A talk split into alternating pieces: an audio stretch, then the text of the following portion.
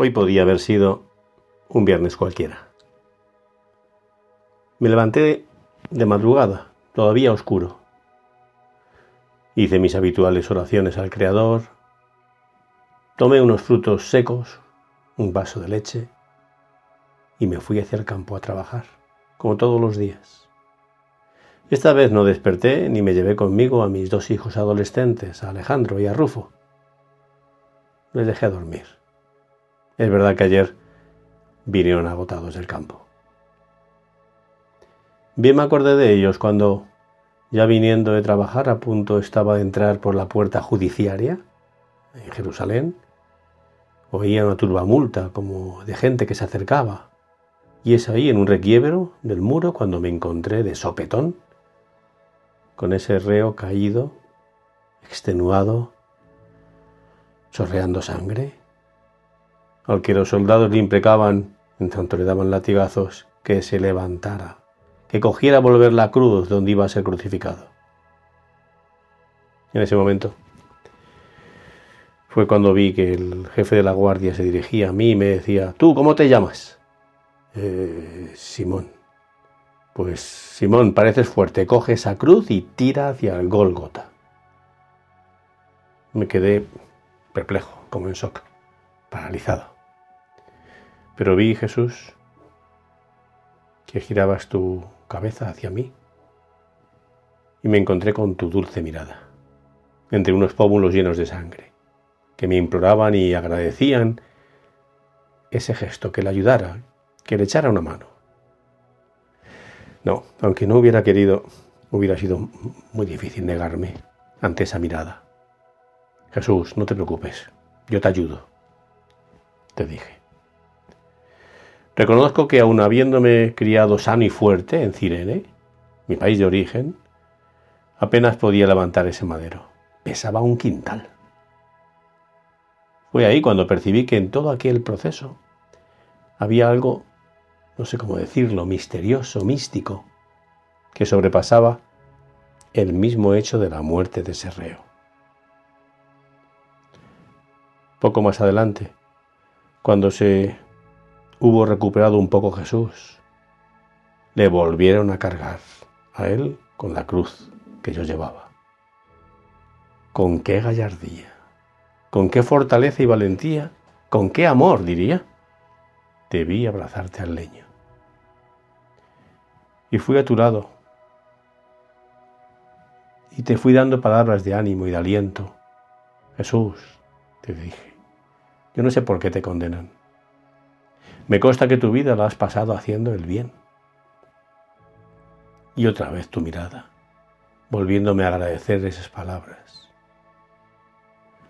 Yo creo que fue ahí cuando comprendí lo que más tarde me contaron que dijiste, que el que quiera ser mi discípulo, que cargue con su cruz la de cada día y que me siga.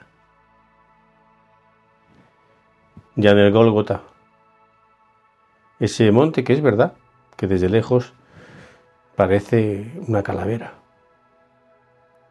Te clavaron brutalmente al madero.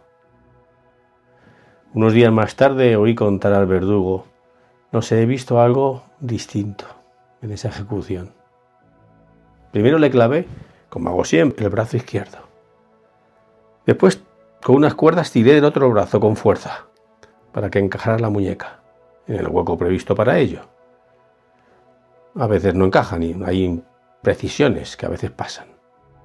Todo como lo habitual, pero no sé, decía el verdugo, noté como, como si el condenado me dejara hacer, con rara majestad. Como si el título aquel de la condena, el rey de los judíos, fuera cierto. Más tarde te alzaron, y al verte ahí clavado en la cruz, mirando al que traspasaron, me salieron a los labios una petición, una oración. Oh Señor, concédenos en esta hora poder mirarte. En esta hora de tu oscuridad y de tu rebajamiento a la obra de un mundo que quiere olvidar tu cruz, no sabiendo que es precisamente aquí donde nos sale al encuentro tu hora decisiva, en la cual nadie puede sustraerse a tu mirada. Y así me quedé, rezándote y llorando, en tanto se cubría de nubes el cielo. Tú respirabas con mucha dificultad en esas horas de agonía. Te vi conversar con María, con tu madre y un discípulo tuyo, muy joven, al que me enteré luego que le tenías un especial cariño. Qué curioso sentí en lo profundo que algo muy importante me afectaba de esa conversación vuestra. Mi corazón notó un gran amor por esa, por tu madre. Qué curioso es como si a partir de ese momento también fuera mi madre. Y comenzó a llover. Y oí un grito tuyo, que decía, todo está consumado. E inclinaste la cabeza y entregaste el espíritu. Un tiempo después, ya muerto, suspendido en el leño, vi a un tal Nicodemo y José, creo que era de Arimatea que se acercaron para descolgarte.